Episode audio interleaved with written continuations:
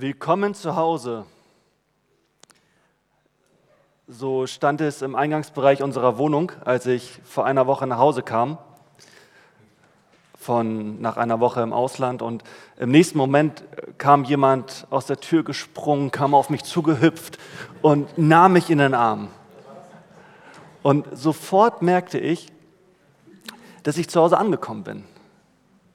Sofort merkte ich, jetzt, jetzt bin ich an einem Ort, da bin ich angekommen, da bin ich angenommen, da bin ich geliebt, so wie ich bin. Ich war wieder zu Hause. Und manchmal denke ich, ja, wenn es immer so wäre, das wäre perfekt. Unsere Zuhause sind nicht immer so. Es gibt diese Momente, wo wir merken, so sollte unser Zuhause sein. Und unsere neue Predigtserie heißt auch Willkommen zu Hause. Damit werden wir uns in den nächsten Wochen beschäftigen.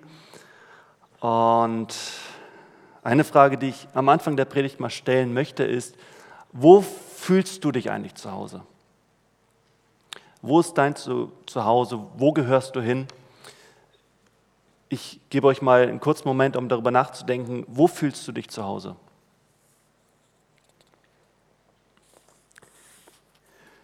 Für mich ist diese Frage gar nicht so einfach zu beantworten. Ich, mein Vater war Pastor und wir sind relativ oft umgezogen. Ähm, und auch während meiner Studentenzeit in Gießen, da habe ich in viereinhalb Jahren in acht verschiedenen WGs gewohnt. Und diese Frage, wo, wo, wo bin ich zu Hause, ist gar nicht so einfach zu beantworten. Ich war dann auch in der Weltgeschichte unterwegs, im Ausland und habe hier und da gewohnt. Und ich würde sagen, am Ende habe ich mich eigentlich für ein Zuhause entschieden. Ich habe gesagt, ich ziehe zurück und es ergab sich auch die wundervolle Möglichkeit, ich ziehe zurück in die schönste Stadt der Welt. Hamburg ist mein Zuhause. Also das sage ich jetzt nicht nur, um euch zu schmeicheln, sondern ich muss sagen, Hamburg ist wirklich die beste Stadt, die es gibt. Und äh, in keiner anderen Stadt würde ich lieber wohnen. Hier in Norddeutschland fühle ich mich richtig wohl. Das ist mein Zuhause. Und der Bibeltext, den ihr eben gehört habt, äh, ich habe so ein bisschen Gänsehaut bekommen, als ich den gehört habe, ihr vielleicht auch.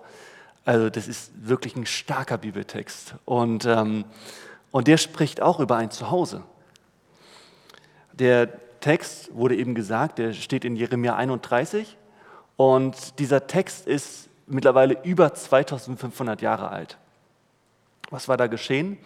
Ähm, Israel, in Israel war Krieg gewesen und manche von euch wissen das vielleicht. Im Jahr 587 vor Christus hat äh, Israel diesen, diesen Krieg verloren. Ähm, Israel, das relativ kleine Volk Israel, wurde überfallen von der damaligen Weltmacht, von den Babyloniern. Und äh, die Babylonier haben ähm, Jerusalem komplett ausgeplündert. Ähm, die haben sie gefangen genommen und sie haben sie mitgenommen. Sie haben die Israeliten fortgeführt aus Israel in ein fernes Land. Sie haben sie fortgeführt von zu Hause. Sie haben sie geführt ins Exil, also Israel musste ins Exil. Ähm, und, und Israel hat sozusagen äh, sein Zuhause verloren. Und, in, und, und genau in dieser Situation, genau in dem Moment, wo eigentlich dieses, dieses furchtbare Unglück geschieht, wo Israel sein Zuhause verlassen muss, genau in dem Moment sagt Gott schon, aber passt auf, okay, Israel ist zerstört und verschleppt, aber ich werde sie wieder sammeln. Ich werde sie zurückbringen, zurückholen, obwohl sie jetzt weit weg sind im Exil, obwohl sie nicht zu Hause sind, obwohl sie gerade heimatlos sind. Ich werde sie wieder nach Hause bringen. Also der Text spricht davon, dass Gott sie wieder nach Hause bringt und dass ihr zu Hause so, so toll, so gut sein wird, dass es kaum zu fassen ist. Vers 12, sie kommen und jubeln auf Zions Höhe, sie strahlen vor Freude über die Wohltaten des Herrn. Es gibt Hoffnung für deine Zukunft. Und ähm, manche von euch kennen sich ja so ein bisschen mit der Geschichte Israels aus. Und wenn wir dann so die, die, die Chronologie mal so 70 Jahre weiterblättern, ihr wisst es, Gott hat seine Versprechen wahrgemacht. Das ist nicht einfach nur irgendeine tolle Prophetie, sondern Gott hat das auch wirklich gemacht. 70 Jahre später dürfen die Israeliten zurückkehren in ihr Land. Gott führt sein Volk wieder nach Hause. Und ähm, wenn wir so uns die letzten Jahrtausende angucken, dann, dann sehen wir, diese Geschichte hat sich immer wieder wiederholt. Also immer wieder musste, musste, musste Israel sozusagen dieses Land, in dem sie lebten, verlassen. Aber immer wieder sind sie zurückgekommen. Und sie haben wieder ein Zuhause bekommen sozusagen. Sie haben wieder ein Zuhause bekommen, wo sie gesagt haben, das ist unser Land, wo wir leben dürfen. Und vor einer Woche war ich ja in Israel und durfte mir davon ein, ein Bild machen. Und ähm, ich habe auch mit, mit einigen Israelis gesprochen und, und was ich immer wieder, ich möchte jetzt gar nicht auf diesen Konflikt eingehen, aber was mir immer wieder aufgefallen ist, ist, wie dankbar diese Menschen dafür sind, dass sie ein Zuhause haben. Wie viel ihnen das bedeutet, ein Zuhause zu haben.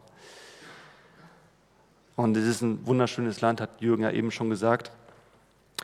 Aber das ist eine ganz andere Geschichte. Die Frage, die ich mir heute eigentlich stellen möchte mit euch ist, wir sind ja keine Israelis, ähm, keine Juden, deswegen die Frage, was hat diese Prophetie, was hat das eigentlich mit uns zu tun? Ich meine, es ist schön und gut, dass, dass die wieder da leben, aber, aber was, was hat das für uns zu sagen? Was, was verspricht Gott uns damit? Ähm, und das ist ja jetzt ein Text aus Jeremia, aber wir könnten da auch, auch irgendeinen anderen Text nehmen aus dem Alten Testament. Zum Beispiel Hesekiel. Ähm, immer wieder stellt Gott Prophezeiungen über die Zukunft auf. Und was die alle gemeinsam haben, ist, dass Gott, dass Gott der Herr sie wieder nach Hause führen wird. Der Herr wird uns zurückbringen aus dem Exil zurück nach Hause. Das ist immer wieder ein Thema. Aber jetzt kommt, wenn wir diese Prophetien lesen, dann sprechen die ja darüber, wie, wie toll das alles sein wird und, und dass, dass alle in Frieden leben werden. Und wenn wir uns Israel heute angucken, dann muss man ja sagen, nee, ist noch nicht der Fall.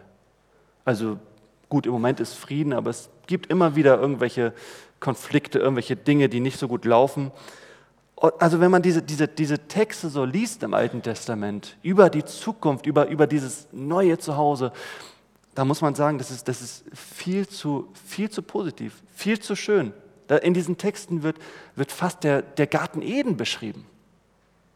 Da wird das Paradies beschrieben. Das ist so perfekt. Nicht nur, dass die Wüste wieder, wieder blühen wird, sondern neue Bäche werden fließen und der Wolf liegt neben dem Lamm und das Kind spielt mit der Schlange. Und wenn man sich das so anschaut, dann muss man sagen, diese Prophetien sind viel zu perfekt. Die sind total übertrieben. Und ganz ehrlich, da muss man sagen, wenn man ganz ehrlich ist, diese Prophetien haben sich noch nicht erfüllt. Na klar, hier und da haben sie sich schon teilerfüllt, aber dieses perfekte Bild, nein, das haben wir heutzutage noch nicht. Also was heißt das? Im Grunde genommen will ich heute auf was ganz anderes hinaus, weil ich glaube, dieser Text, den wir da gehört haben, der will uns eine, eine viel tiefere Lektion geben. Und die will ich mir heute mit euch anschauen. Denn im Grunde genommen sagen alle Propheten dasselbe. Sie sagen alle, wir Menschen, jeder von uns, wurde für ein Zuhause geschaffen. Und wir sind irgendwie auf der Suche danach. Und wir merken irgendwie, wir befinden uns im Exil. Wir haben dieses perfekte Zuhause noch nicht gefunden. Und wir haben diese Sehnsucht in uns, diese Sehnsucht nach einem perfekten Zuhause. Wenn man die Bibel liest, dann merkt man, es ist immer wieder so die Aussage Gottes, die da heißt, wir befinden uns im Exil und Gott sagt, aber ich werde euch nach Hause führen.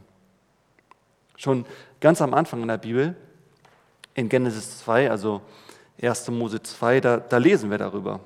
Ihr kennt die Geschichte von Adam und Eva. Und ähm, da, wenn man so diese Geschichte liest, so diese, diese, diese Vorstellung, diese Beschreibung darin, dann, dann merken wir da, da wirkt im Grunde genommen ein perfektes Zuhause beschrieben. Da ist die Rede von so einem perfekten Ort, so vom Garten Eden, ein Ort, der, der völlig sicher ist, wo sich kein Mensch irgendwelche Sorgen zu machen braucht, wo der Mensch genau das tun kann, wofür er ursprünglich geschaffen wurde, wo er einfach nur in Harmonie mit Gott leben kann und in Harmonie miteinander.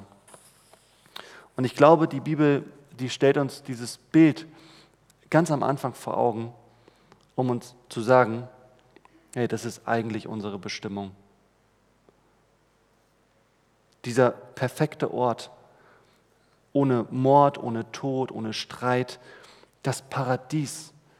Eigentlich sollte unser Leben so perfekt sein. Und ich glaube, Gott stellt uns dieses Bild vor Augen, um uns zu zeigen, eigentlich sind wir dafür bestimmt. Ein Zuhause, wo wir geliebt sind bis zum Anschlag, wo wir mit Gott zusammen sind. Ja, und als zweites sehen wir natürlich in dieser Geschichte, dass wir, wenn wir das lesen, denken wir, natürlich sind wir nicht da. Wir befinden uns im Grunde genommen im Exil. Es gibt da so einen Philosophen, der das ziemlich gut verstanden hat. Albert Camus. Kennt den einer von euch? Albert Camus? Da nicken ein paar Leute. Ja, sehr cool. Also Albert Camus hat sich, ist einer der bedeutendsten französischen Philosophen des 20. Jahrhunderts und der hat auch den Nobelpreis für Literatur bekommen. Da ist er zu sehen. Ähm, und ich glaube, der hat das ziemlich gut verstanden als äh, Philosoph stellt man sich ja immer wieder die Frage, okay, was ist eigentlich der Sinn des Lebens? Und äh, Albert Camus hat sich auch diese Frage gestellt. Ähm, er war ein, ein, Atheist, aber ein gut denkender Atheist. Also der hatte mit dem Christentum nichts zu tun. Und, ähm, und so, so, so sein Hauptthema ist, Mensch, was hat das Leben eigentlich für einen Sinn, wenn, wenn alles, was wir lieben, wenn es das irgendwann durch die Lappen geht? Wenn alles, wofür wir arbeiten, alles, was wir tun, wenn das einfach irgendwann, irgendwann weg ist. Was ist der Sinn des Lebens? Und ich habe euch mal ein Zitat mitgebracht, das man eigentlich äh, zwei, dreimal lesen sollte, sollte. Aber keine Angst, ich erkläre euch, was er damit meint, wenn ich es gelesen habe. Also er sagt, dieser Albert Camus, die Schönheit ist unerträglich. Diese Ewigkeit von der Dauer einer Minute, die wir gleichwohl über alle Zeit hin ausdehnen möchten, sie lässt uns verzweifeln. Aber wir haben noch nicht einmal diesen Trost, warum dieses oder jenes, diese Frau jenen Beruf oder jenen Appetit nach der Zukunft. Um es auf den, und dann schreibt er weiter, um es auf den Punkt zu bringen, warum dieser Eifer, in Körpern zu leben, die dazu bestimmt sind, zu verrotten. Für die, für die meisten Männer reicht ein Abendessen, die Ankunft eines Briefes oder das Lächeln eines vorübergehenden Mädchens aus, um ihnen dabei zu, zu helfen, das zu vergessen. Aber der Mann der sich gerne mit Ideen beschäftigt, stellt fest, dass es ihm unmöglich ist, diesem bestimmten Gesicht gegenüberzustehen und mit dem Gefühl zu leben, dass das Leben sinnlos ist und es entsteht Angst und so weiter und so fort. Also was sagt er da eigentlich? Was sagt dieser, dieser Philosoph, dieser tiefdenkende Mann? Es ist eigentlich ganz einfach, aber auch sehr tiefgründig. Er sagt, kaum jemand möchte sich mit den Auswirkungen des Todes auseinandersetzen. Kaum jemand will sich dem stellen. Niemand von uns stellt sich gerne emotional darauf ein. Keiner möchte das. Dass einmal alles enden wird, dass, dass, dass eines Tages alles vorbei ist. Und die meisten Menschen tun halt alles Mögliche, um das irgendwie zu vergessen, um sich irgendwie abzulenken. Sie lenken sich unentwegt ab, beschäftigen sich mit allen möglichen Dingen. Und sogar der König der Löwen tut das. Ähm, der hat sich nämlich dazu entschieden, den Tod ganz normal aussehen zu lassen. The Circle of Life. Habt ihr den Film gesehen? Ich habe den Film gesehen, für mich, das ist einer meiner Lieblingsfilme. Aber in diesem Film wird ganz natürlich dargestellt, ganz fröhlich dargestellt, ja, das Leben ist ein Kreislauf. Kennt ihr dieses wunderbare Lied? Als kleiner Junge, wie gesagt, fand ich den Film ganz gut und es ist auch wirklich ein schöner Film. Aber am Anfang dieses, dieses Films wird dieser, dieser Film, dieser, dieses Lied gespielt.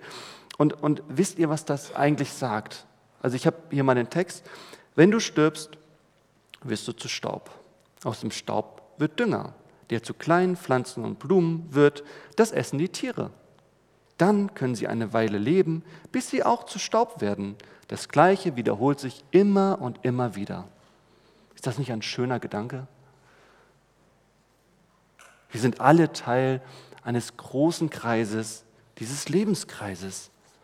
Ist das nicht ein schöner Gedanke? Camus sagt, nein, das ist kein schöner Gedanke. Überhaupt nicht. Und wisst ihr warum? Weil eine Welt, in der jeder, den du jemals geliebt hast und jemals lieben wirst, einfach zu Staub wird, für immer vergessen. Und dann wirst du irgendwann zu Staub. Dann wird alles, was wir jemals getan haben, alles, was jemals gesagt wurde, alles, was wir jemals Gutes getan haben, alles wird zu Staub. Ist das die Welt, die uns glücklich macht? Ist das der Circle of Life, wo wir sagen so, ja, endlich habe ich es verstanden? Camus sagt, es gibt eine Ahnung in uns, dass das alles nicht richtig ist.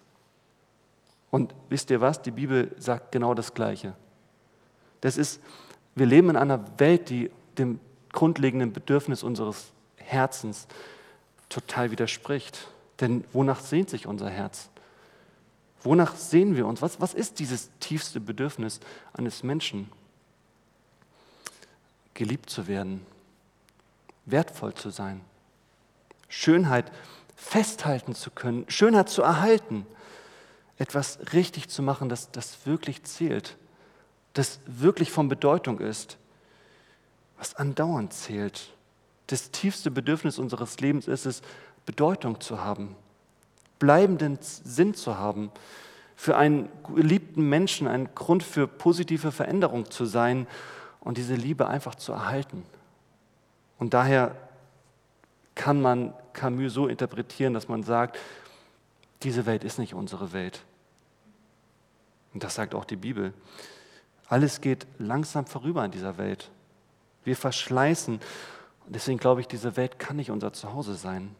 Wir sehnen uns nach einem, nach einem richtigen Zuhause, wo ich sein kann, wo ich keine Masken zu tragen brauche die ganze Zeit, wo ich so sein kann, wie ich bin, wo ich trotzdem absolut geliebt bin, wo ich immer wieder Hoffnung bekomme und wo mir tiefe Bedeutung zugesprochen wird und wo all das von bleibender Dauer ist. Danach sehne ich mich.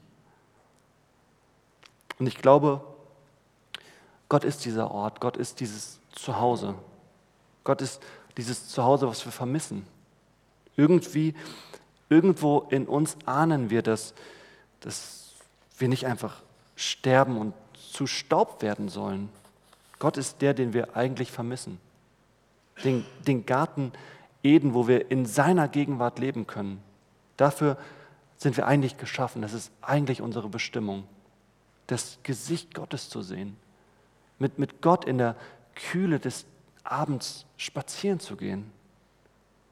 Und Camus gibt uns am Ende auch noch so einen, einen praktischen Ratschlag mit. Er sagt, und bitte seid nicht so naiv. Bitte denkt nicht, wenn meine Familie erstmal perfekt ist, wenn erstmal meine Partnerin perfekt ist, ähm, wenn ich den perfekten Beruf habe, dann, dann wird sich diese Zukunft, diese, diese, diese Sehnsucht erfüllen. Und Camus sagt auch, Seid nicht so naiv und denkt, ja, wenn ich erstmal das, das perfekte Zuhause gebaut habe, wenn ich das perfekte Haus habe mit tollem Blick nach draußen oder ein Penthouse in Hamburg oder ein Haus am See, super gelegen, dann habe ich mein Zuhause. Ich glaube, gerade Menschen, die das alles gefunden haben, spüren diese Sehnsucht in sich noch viel, viel stärker, weil sie merken, dass sie das eben nicht ausfüllen kann. Diese Sehnsucht nach einem perfekten Zuhause zu Hause.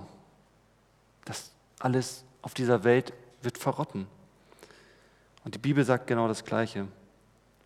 Und wenn ich so die, die Bibel lese, wenn ich sie so durchblätter, dieses uralte Buch, dann, dann stoße ich immer wieder darauf, dass, dass Gott uns nach Hause holen will. Dass das sein grundlegendes Verhalten, Verlangen ist. Das ist so das, das Grundthema der, der, der, der Bibel. Wir befinden uns im Exil. Gott will uns nach Hause bringen.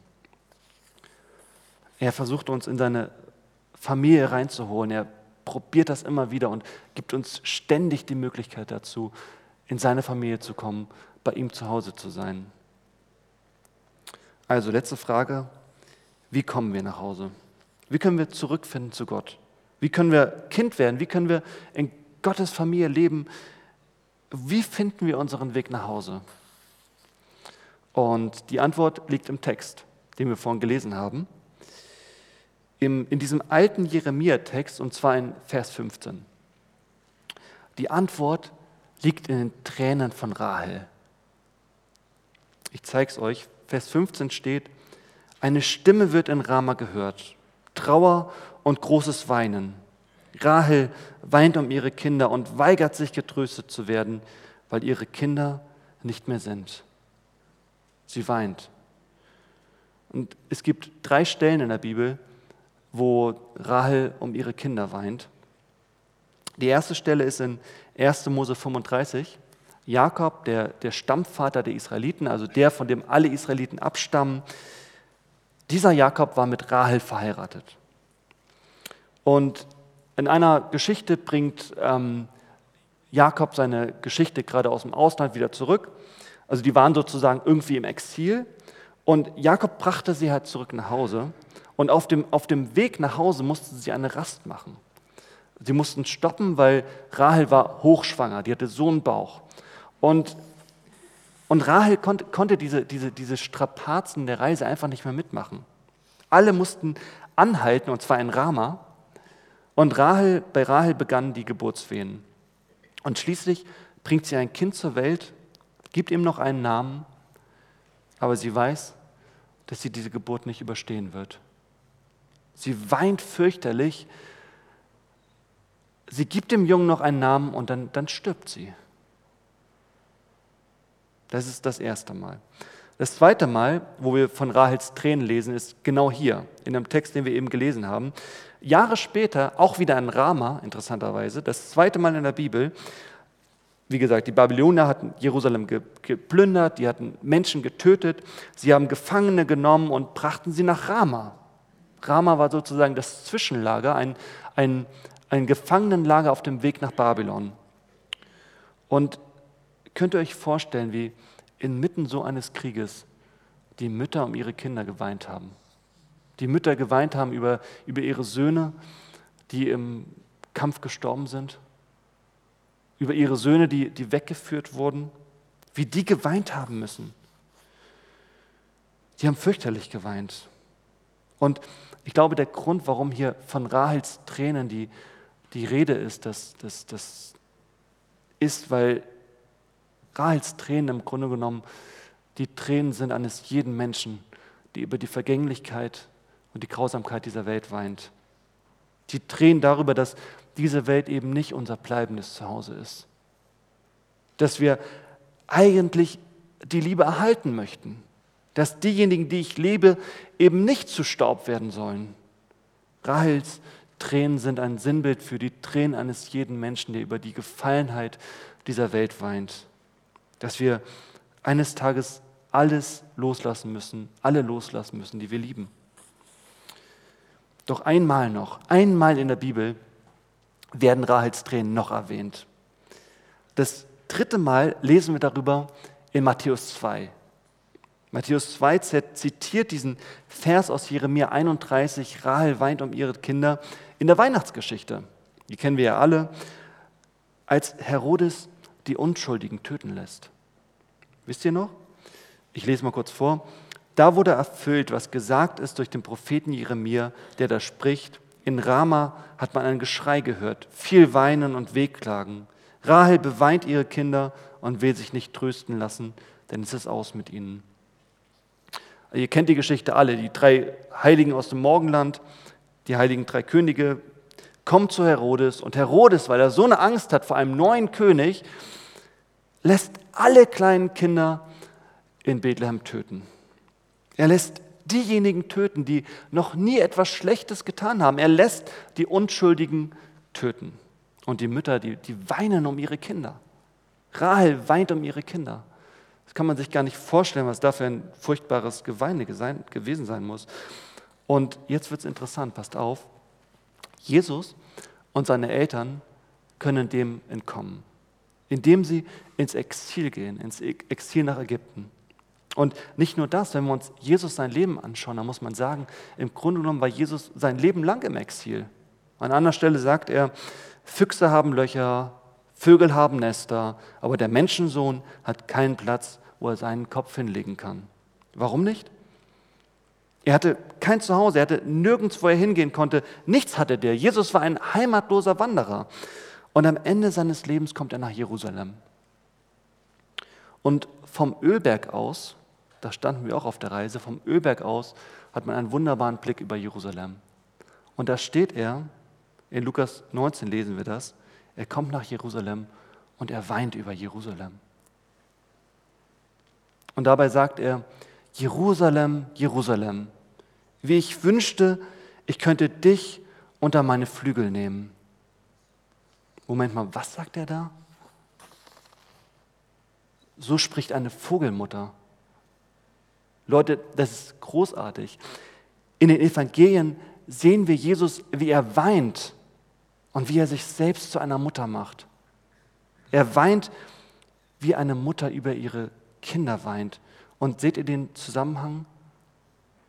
Jesus ist die ultimative Rahel, die in wen stirbt, damit wir wiedergeboren werden können, damit wir das Leben haben können.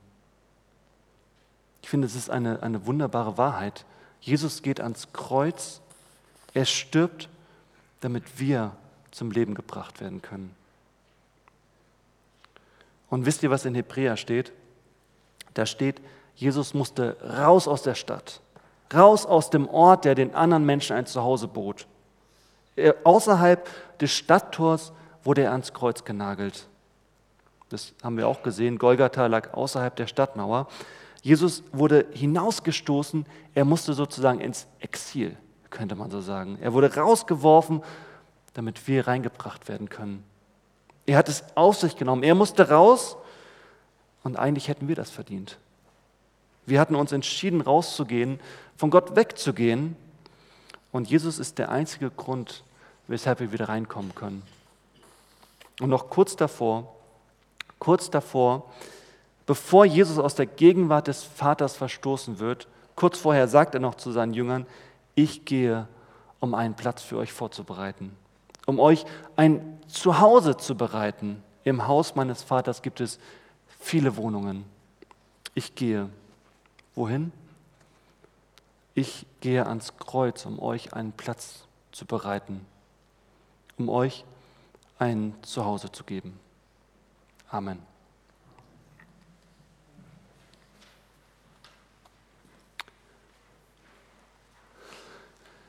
Vielleicht sitzt du hier in den Reihen und hast das jetzt zum ersten Mal so gehört. Vielleicht spürst du diese Sehnsucht in dir, diese Sehnsucht nach Zuhause. Vielleicht kennst du Jesus noch nicht, hast noch nie Ja gesagt zu ihm. Ich will dich heute ein, einfach einladen, nach Hause zu kommen. Nach Hause in, in Gottes Arme. Nach Hause in seine Familie. Nach Hause in die Arme eines liebenden Vaters, der dir ein wunderbares Zuhause bieten will. Es gibt so viele Texte im Neuen Testament, wo es darüber geht, wo in Johannes 1 zum Beispiel Gott möchte uns zu seinen Kindern machen. Oder Johannes 14, ich will euch nicht als Weisen zurücklassen, ich will nicht, dass ihr heimatlos seid, ich möchte gerne, dass ihr meine Kinder seid, dass ihr bei mir zu Hause seid. Gott nennt sich Vater und er will uns seine Söhne und Töchter nennen.